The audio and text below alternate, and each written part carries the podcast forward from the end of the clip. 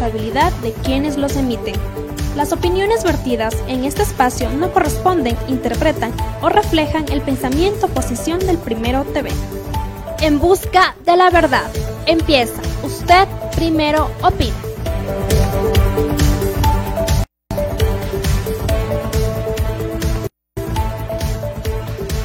Los criterios son de exclusiva responsabilidad de quienes los emiten.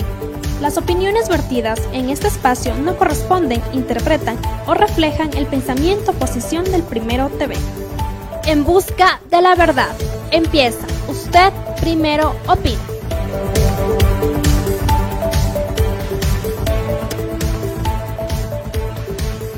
Los criterios son de exclusiva responsabilidad de quienes los emiten. Opiniones vertidas en este espacio no corresponden, interpretan o reflejan el pensamiento o posición del Primero TV. En busca de la verdad. Empieza. Usted primero opina.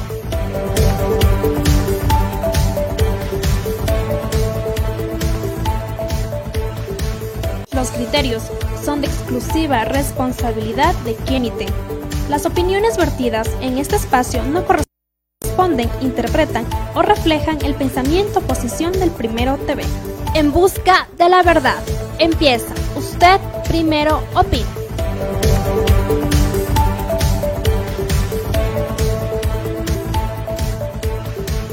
Los criterios son de exclusiva responsabilidad de quienes los emiten. Las opiniones vertidas en este espacio no corresponden, interpretan o reflejan el pensamiento o posición del Primero TV. En busca de la verdad. Empieza. Usted primero opina.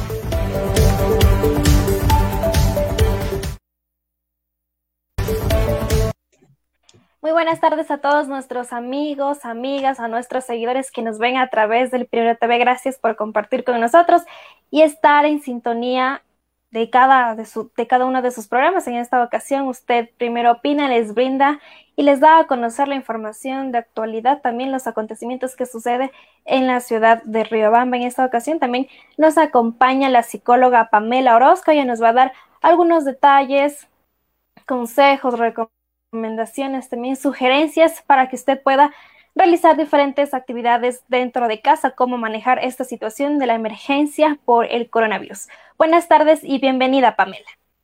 Buenas tardes, Jocelyn. Qué gusto. Muchas gracias por la invitación a El Primero TV. Para mí siempre será un gusto poder compartir con comunicadores jóvenes que están preocupados justamente por brindar información de calidad, información técnica, científica, muy humana también a la comunidad. Así que aquí estamos, como ya lo, como ya lo dijo Jocelyn, mi nombre es Pamela Orozco Mendoza, soy psicóloga clínica, pertenezco a la organización Narrativa Ecuador, que tenemos sede tanto en Quito como en la ciudad de Riobamba y pues en esta ocasión estoy compartiendo con todos ustedes para poder brindarles las mejores recomendaciones para esta época que estamos viviendo todos.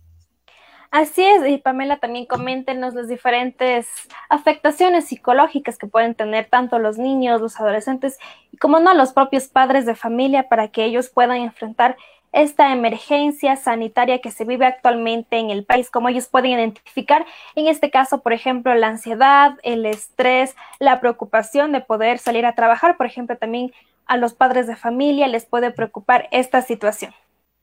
Claro que sí, Jocelyn. Creo que ha planteado una temática muy importante que tiene que ver con reconocer nuestras emociones. Ese es el paso realmente número uno para aprender a manejarlas, ¿no?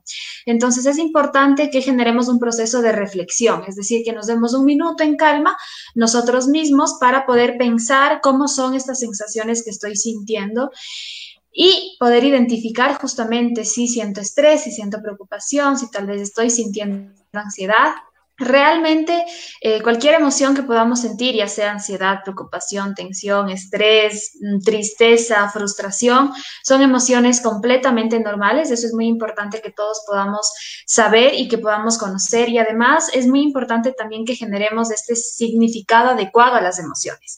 Es decir, que le podamos dar este significado adecuado de que esta emoción que yo estoy experimentando en este momento de mi vida es completamente normal justamente por la situación. Una vez que yo puedo reconocer que esta emoción es normal, entonces no la voy a ver como un enemigo, sino como una emoción que tiene una función en mi vida. Todas las emociones tienen una función y es de enviarnos un mensaje. Entonces tenemos que aprender a escucharnos a nosotros mismos, qué estoy sintiendo y qué es lo que estoy también necesitando, qué necesidad me está intentando transmitir esta emoción y una vez que yo puedo escuchar y tal vez me siento ansioso, tal vez necesito mayor calma porque me siento muy nervioso o tal vez estoy un poco frustrado, tal vez necesito empezar a poner nuevas prioridades, a generar nuevas rutinas. Entonces, lo esencial primero es, como les he planteado, reconocer nuestras emociones tras un proceso de reflexión, de calma, reconocer que son normales y de ahí sí vienen las, eh, las estrategias de manejo emocional. Porque bien, como, como bien ha planteado Jocelyn, el no manejar las emociones que estemos viviendo actualmente, por supuesto que puede tener consecuencias a nivel personal, a nivel familiar también. Y entonces es muy importante que construyamos estrategias funcionales. Hay varias estrategias. Eh, lo, primordial sería que podamos hablar, que podamos expresar nuestras emociones. Sea cual sea la emoción que estemos sintiendo, es importante que podamos hablarlo con alguien. Para eso podemos mantener nuestras redes de apoyo activas, es decir, recordemos que nuestros amigos y nuestra familia son redes de apoyo que nosotros tenemos. Tal vez compañeros de trabajo con los que hemos tenido una relación cercana también son parte de una red de apoyo. Y entonces lo que necesitamos hacer es conversar con ellos, contarles cómo nos sentimos, cómo estamos pensando, cuáles son las ideas, qué es lo que nos preocupa, qué es lo que nos agobia. Y claro, en esta conversación que nosotros mantenemos, entonces ahí es cuando favorecemos la expresión emocional. Podemos hacerlo de manera hablada, como les estoy contando, podemos también optar por escribir. Escribir es una muy buena estrategia, es muy funcional, nos permite también estructurar las ideas, ir como reduciendo. Em, todas estas emociones que podemos ir sintiendo y que pueden eh, tomarse horas de horas de malestar. Entonces, escribir es una muy buena forma también de desahogarse. Más claro, em, en estos momentos actuales, cuando vivimos una situación de emergencia sanitaria a nivel mundial por la pandemia del COVID-19, es importante también reconocer hasta dónde yo siento que sí puedo manejar mis emociones. Porque si llega un momento en el que yo realmente me doy cuenta que no puedo manejar estas emociones que siento, que me está costando mucho, que las estrategias que estoy planteando no me están resultando, entonces por supuesto que lo óptimo en esos casos es buscar ayuda profesional, es buscar em, profesionales de la salud mental. A nivel nacional hay varias campañas de profesionales que están justamente brindando sus servicios. Tengo entendido que el Ministerio de Salud Pública también lo está haciendo mediante la, línea 171 opción 2. También pueden eh, llamar para hablar con algún psicólogo del Ministerio de Salud Pública.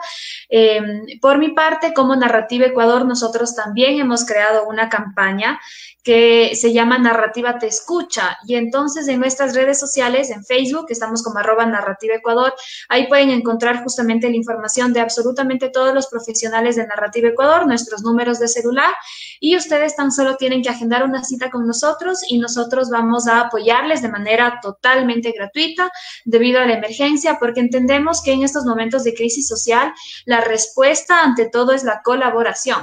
Y entonces eh, también les comunico que soy parte de una campaña que, que fue invitada por la concejal eh, Natalia Orgilés y entonces ella también ha creado una campaña que se llama Quédate en casa juntos contra el COVID-19. Entonces en la página de Facebook también de la concejal también van bueno, ya se han estado publicando algunos videos de algunos profesionales de, en temas de la salud, de la salud mental, también de médicos y, por supuesto, eh, se está generando una base de datos para que quienes nos hayamos inscrito eh, en esta campaña y seamos parte de esta campaña también podamos ofrecer servicios de salud gratuitos a través de llamada o de medios digitales como videollamadas. Entonces, para todos quienes nos están viendo a través de El Primero TV, contarles que hay muchas estrategias y que hay varios caminos que podemos ir tomando para poder manejar estas emociones, José. Así es, y también que nos comente algunas actividades, eh, más que todo en que se queden en casa las familias, los niños, los adolescentes, qué actividades pueden realizar los padres con los niños, eh, más que todo compartir este, estos momentos, ya que se les hace un poco difícil, me imagino también a los padres de familia, explicarles a los niños la situación que estamos pasando por la emergencia del COVID-19 y también ellos, los niños también pueden generarles estrés, ansiedad también, cómo los padres pueden identificar este tipo de sintomatología y qué hacer ante esto. Claro que sí, Jocelyn. Eh, este planteamiento igual me parece muy inteligente, muy adecuado y muy oportuno. Eh, como bien ha planteado Jocelyn, realmente los niños y niñas que están en nuestra casa y por supuesto los adolescentes también pueden sentir malestar frente a lo que estamos viviendo. Es decir, el malestar que nosotros estamos experimentando como adultos porque nuestras jornadas de trabajo han cambiado, porque nuestras rutinas han cambiado, porque tal vez muchos, muchas personas tal vez se quedaron sin empleo o no pueden salir a laborar en diferentes espacios privados. También nosotros que, estamos experimentando esas situaciones sentimos estrés, sentimos ansiedad, preocupación, em, que es lógica y que es normal. No somos los únicos tampoco. Es decir, los niños y niñas también sienten malestar, los niños y niñas también se pueden preocupar. Hay niños y niñas eh, que, por ejemplo, pueden extrañar la escuelita porque tal vez extrañan a sus compañeros, a su maestra, extrañan las actividades lúdicas, extrañan los espacios recreativos con otros niños. Entonces, por supuesto que cada uno de los integrantes de la familia puede sentir malestar frente a la situación que estamos viviendo actualmente. Es decir, el malestar no discrimina ni edad ni afectación. Es decir, es importante que entendamos primero esto para que de ahí planteemos también estrategias para todos los integrantes de la familia. Nosotros en narrativa creemos que la crisis social que está pasando actualmente nos ha dado por un lado, como una característica que antes no estaba muy presente en las familias y que tiene que ver con compartir muchísimas horas al día juntos. Tal vez las horas que no se compartan son las horas que cada uno duerme en su habitación o que tal vez cada uno se tome un tiempo de espacio privado. Sin embargo, estamos compartiendo, compartiendo muchas horas al día y entonces lo que narrativa plantea es, si ya estamos compartiendo muchas horas al día, entonces no le echemos a perder. Como familia, intentemos aprovechar esos espacios para compartir en conjunto. Lo ideal sería que podamos compartir actividades recreativas, que el espacio en familia no sea solo para mirar el noticiero, porque claro, todos los medios de comunicación tienen la función de informar, de brindar estrategias, de brindar la noticia, de brindar eh, temas de actualidad, pero por supuesto también la información acerca de, los casos, acerca de algún, algún tipo que esté pasando en alguna característica específica de alguna ciudad o de algún país, por supuesto que también genera tensión, estrés, malestar. Y entonces esos momentos que son de información, es mejor que los adultos sean quienes accedan a esos, a esos momentos de información justamente para eso, para que cumplan con el objetivo de informarse, de conocer y para que ellos puedan ser el filtro hacia los niños y hacia los adolescentes. Es decir, un adulto en casa, hombre, mujer, papá, mamá, miran el noticiero, entienden lo que están pasando y una vez que puedan regularse, que puedan mantener la calma, le pueden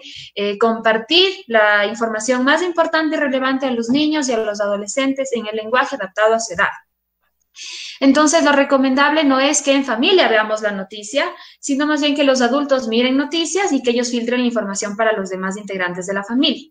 Lo que sí podemos hacer en familia es compartir actividades recreativas. Y las actividades recreativas pueden ser muy variadas y dependiendo también de las particularidades de cada familia, de la casa, de los espacios que compartan. Si tienen un patio, pues hacer ejercicio en el patio, jugar un poco, divertirse, hacer cualquier, eh, cualquier tipo de juegos. Recordemos que los niños y adolescentes son muy creativos también, porque a ellos no se les da eh, todavía coartados imaginación. Entonces, al ser muy creativos, por supuesto que niños y adolescentes van a tener muchas ideas de juego. Y tal vez este es el momento preciso para que las familias aprovechemos ese tiempo con nuestros hijos y podamos compartir esos espacios de juego que tal vez antes no eran posibles debido al trabajo. Entonces, esos son como algunas recomendaciones, es decir, compartir el tiempo, las actividades recreativas pueden ser, pueden ser juegos de los niños con los adolescentes, pueden ser juegos em, imaginarios con los niños, es decir, si los niños se quieren imaginar algún tema que está en algún campamento, podemos también entrar en ese mundo de, imaginación, podemos hacer ejercicio, podemos hacer ejercicios de estiramiento a través de las plataformas digitales, podemos encontrar realmente muchas fuentes de información sobre, em, sobre este tipo de temas. Y también es muy importante frente a lo que, a lo que planteaba Jocelyn, que recordemos que con los niños también podemos jugar para explicarles eh, algunas recomendaciones de salud, de limpieza y de desinfección que también con los niños podemos eh, ir trabajando en eso. Entonces, eh, les, les cuento rápidamente lo que podemos hacer con los niños es primero que los niños tengan visibilidad de qué es el coronavirus. Es decir, para los adultos ya podemos saber qué es un virus, qué es una bacteria, etcétera, más los niños necesitan siempre tener como algo visible aquello que es nuevo para ellos. Entonces, mi recomendación es que puedan dibujar o que puedan imprimir o en algunos periódicos de la ciudad me parece que también están enviando algunas imágenes sobre estos temas Y por supuesto también habrán ediciones digitales. Entonces, imprimir o tener un dibujo, dibujar en familia una bacteria un virus para que esa imagen eh, el niño pueda reconocer que eso es el coronavirus. Es decir, una vez que yo ya lo identifico, me es mucho más fácil poder manejarlo.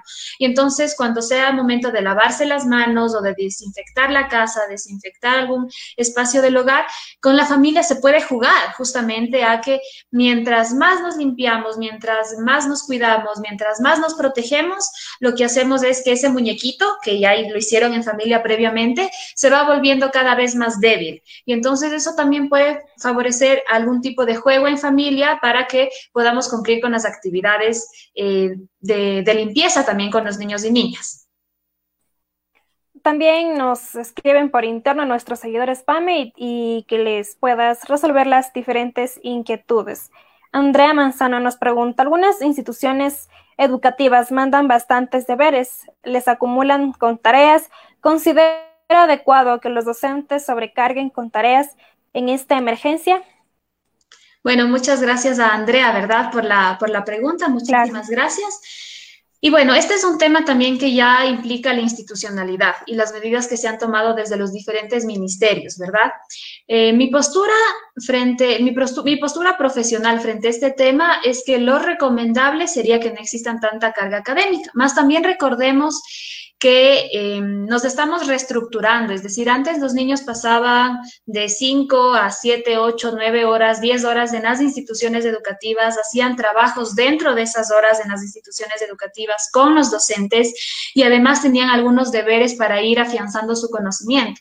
Entonces, claro, ahora que ya no tienen ese espacio específico dentro de, un, de una estructura física como es una escuela, entonces por supuesto que eso va a reestructurar también la forma en cómo los niños, los maestros eh, y también los papás tenemos que aprender eh, a, organizarnos en el tema de educación.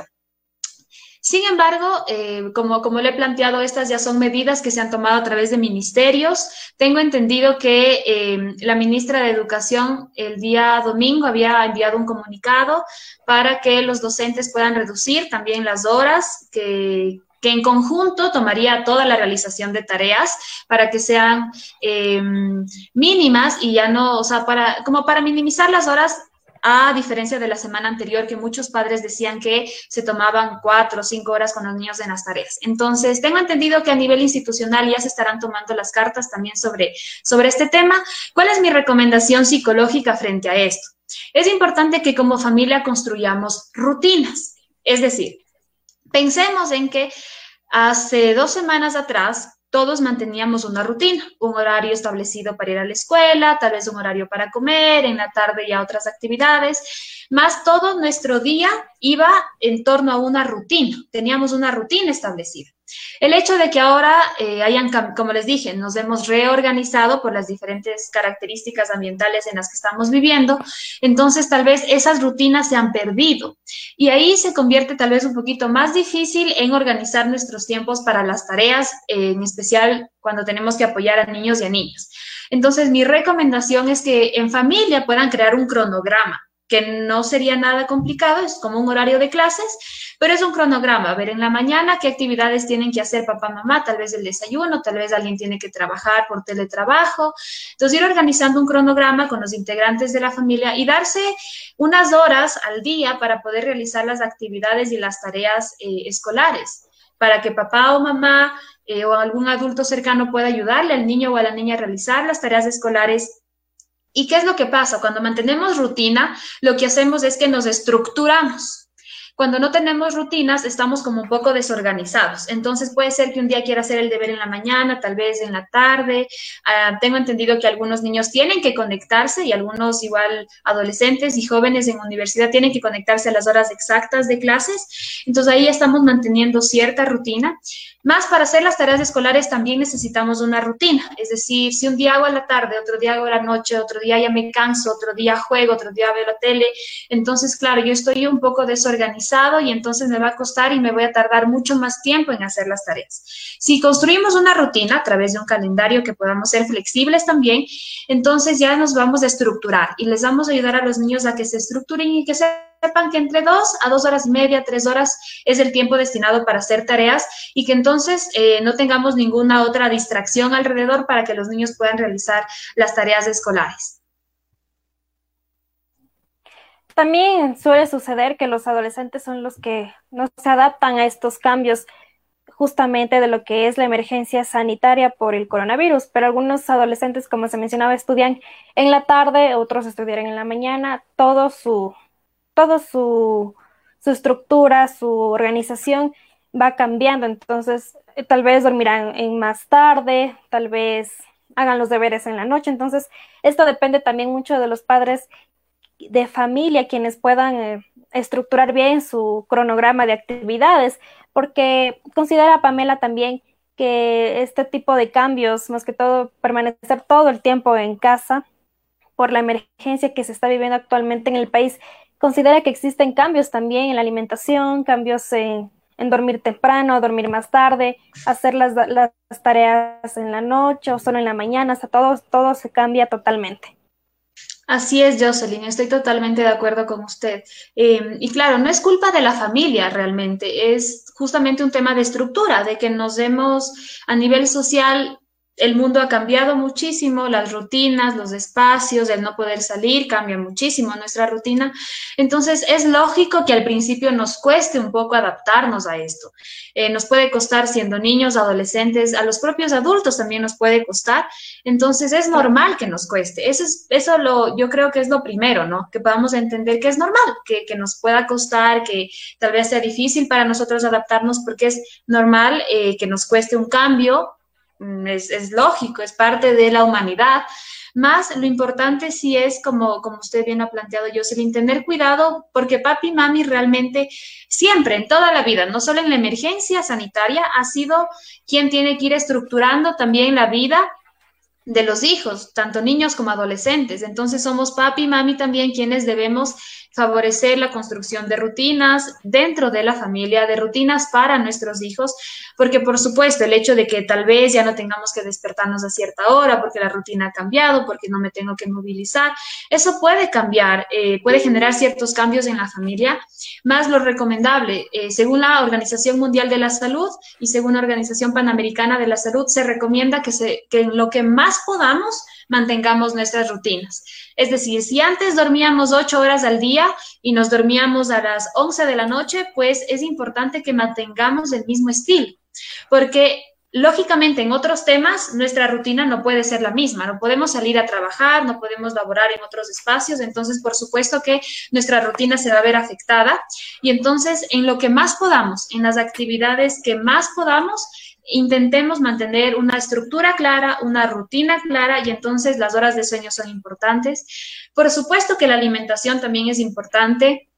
Ya la Organización Mundial de la Salud ha planteado que lo mejor es eh, cumplir con las recomendaciones que siempre se han, eh, se han hecho para mantener una salud integral que tiene que ver con porciones de vegetales, porciones de frutas, la hidratación pura, que es con agua pura, eh, también proteínas, cereal, que podamos hacerlo, que podamos tener esta alimentación a diario y que evitemos justamente... Eh, por ejemplo, que evitemos bebidas con mucho azúcar, como cualquier bebida gaseosa, que, que evitemos también los, los chips, las papitas de funda, etcétera, porque claro, em, nosotros tenemos que entender que nuestra salud es integral, es decir, nuestra salud física, tiene mucha relación también con cómo nos estamos sintiendo. Muchas personas cuando sienten malestar, cuando sienten ansiedad o sienten tristeza, puede que empiecen a comer más. Por ejemplo, ahí también tenemos que ir reconociendo si estoy comiendo más de lo que normalmente comía, empezar como a reflexionar, empezar a tomar el control también de mis emociones, porque no está mal que comamos más o que comamos menos, porque ese es un síntoma. Tenemos que ir al tema profundo, que el tema profundo es cómo me estoy sintiendo. Y entonces sí es importante, como, como bien ha planteado Jocelyn, mantener un estilo de vida saludable. O también tomando en cuenta que eh, tal vez tengamos un poquito más de tiempo libre que otros días, que en otras épocas. Entonces, construir rutinas saludables, tal vez antes no las teníamos, tal vez ahora podemos hacerlo. Y qué mejor qué mejor que este momento que estamos viviendo como familia y como comunidad pueda ser aprovechado por cada uno de nosotros para construir cosas mm, más funcionales y que nos aporten también a nuestra salud. Así es, y también nos pregunta Paul Mejía, algo que causa pánico son las noticias falsas, ¿cómo identificarlas? Muchas gracias también por la pregunta. Bueno, eh, la Organización eh, Mundial de la Salud también ha hecho una recomendación clara y específica que tiene que ver con reducir el tiempo que nosotros le dedicamos a abastecernos de información, ¿verdad? ¿Por qué? Justamente porque el hecho de que nosotros no podamos, eh, cuando llega una noticia, podemos pensar si es falsa, no es falsa, no queda muy claro muchas veces. Y entonces recibir tanta información y alimentarnos de tanta información, lo que va a generar es que eh, nuestros niveles de tensión, de estrés, de ansiedad, de preocupación empiecen a elevarse. Entonces, lo recomendable es primero empezar a filtrar la información que vamos a recibir. Todos los medios de comunicación tienen el derecho y la responsabilidad de informarnos. Más nosotros como seres humanos, como somos los consumidores de la información, tenemos derecho también a decidir cuánto vamos a recibir, cuánto vamos a ver, cuánto vamos a escuchar. Lo recomendable, según la Organización Mundial de la Salud, es que dos veces al día accedamos a medios de comunicación, a plataformas oficiales para poder informarnos de los temas. Ahora, por un lado es eso, por un lado es reducir también el tiempo que le estamos dedicando en WhatsApp, por ejemplo, que es una plataforma al cual todos tenemos acceso, la mayoría de personas. Entonces llegan muchas cadenas, muchos mensajes, mucha información, más nosotros tenemos el, derecho también a decidir si lo vemos, si no lo vemos, si lo sigo compartiendo, si no lo sigo compartiendo. Yo a veces en mi celular tengo varios mensajes eh, que yo decido no leer, porque yo decido revisar páginas oficiales. Y entonces también ese es nuestro derecho. A pesar de que nos llegue mucha información alrededor, también es nuestro derecho y nuestra responsabilidad con nosotros mismos saber a qué sí prestamos atención y a qué no. Eso por una parte. Por otra parte, sí hay páginas oficiales a las que podemos nosotros directamente acceder. Primero, los medios de comunicación, por supuesto que tienen la función y la responsabilidad de... Em, comprobar toda la información que va a ser publicada. Entonces, si accedemos a medios de comunicación, pues estaremos accediendo a información comprobada, información veraz. Pero, pero claro, mi recomendación es no solo leer el titular, porque leer el titular es leer un extracto de la noticia y puede ser que nosotros desde, desde nuestros diferentes puntos de vista podamos malinterpretar la información entonces, lo recomendable es leer toda la información, si es en medios digitales, etcétera. Si es a través de radio, pues escuchar atentamente el programa para que podamos también entender toda la información. Ahora, como les planteaba, si accedemos a medios de comunicación, estaremos accediendo a información comprobada, porque todos los comunicadores sociales tienen la función de comprobar la información. Por otro lado, también podemos tener plataformas de acceso que son oficiales. Podemos acceder a la plataforma de la Organización Mundial de la Salud o de la Organización Panamericana de la Salud. En la página de la Organización Panamericana de la Salud hay varias recomendaciones para justamente temas de salud integral, no solo salud física, sino salud mental, y son ya documentos que están traducidos en la Organización Mundial de la Salud podemos acceder a los documentos más recientes, pero por supuesto en diferentes idiomas y generalmente no suben en español. Eso por un lado. Por otro lado, también podemos acceder a la página del Ministerio de Salud Pública. Si tal vez las personas eh, nos cuesta entrar o tal vez no tenemos muchos datos, pero sí contamos con datos para Facebook. En Facebook también hay páginas oficiales. Pueden entrar a la Secretaría General de la Comunicación. La Secretaría General de la Comunicación es justamente la entidad en donde van a compartir absolutamente todas las cadenas nacionales. Pueden entrar a la página de Facebook oficial también del Vicepresidente de la República, quien está haciendo varias también eh, cadenas y comunicados. Y entonces ahí tenemos también varias páginas a las cuales podemos acceder. Y también en la página de la Secretaría General de la Comunicación hay un apartado en donde están subiendo todas las noticias falsas con un marco de agua, es decir, está la noticia en una foto y sale como en palabras grandes, eh, con tono rojo, falso, porque claro, hay muchas noticias falsas, pero realmente cuando nos llega una noticia al teléfono mm, es muy difícil que podamos identificar si esto es verdad o no es verdad. Puede parecer cierto, puede no parecer cierto, más, como les digo, lo recomendable es acceder a páginas oficiales. Y entonces ya tenemos diferentes opciones que les he dado para que accedan a esas páginas oficiales. En esas mismas páginas oficiales, como les he planteado, van a aparecer cuáles noticias son falsas, porque ellos están trabajando justamente en esto. Más lo que una recomendación adicional que yo les doy a las personas es que no compartamos noticias que no sean oficiales.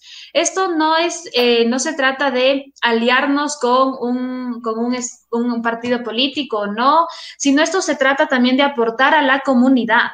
Recordemos que habrá muchas personas que puedan reconocer tal vez que esta es una noticia falsa o personas que nos están escuchando y nos están viendo y ya saben a dónde acudir y se van a informar, más Pensemos en aquellas personas que tal vez no pueden acceder a estos, tipos de comunicación, que tal vez no conocen de algunos medios digitales y lo único que hacemos al compartir es enviar esta información a diferentes espacios que realmente puede generar más consecuencias que eh, que, aspectos positivos. Entonces, también recordemos que nosotros como sociedad tenemos la corresponsabilidad, es decir, somos corresponsables, todos somos corresponsables de la información que se esté compartiendo. Y ahí, pues claro, todos tenemos que actuar como comunidad, porque lo que hagamos eh, nosotros como seres humanos va a ser un beneficio para los demás también. Entonces, tener mucho cuidado también con que nosotros no seamos parte de esa cadena de desinformación.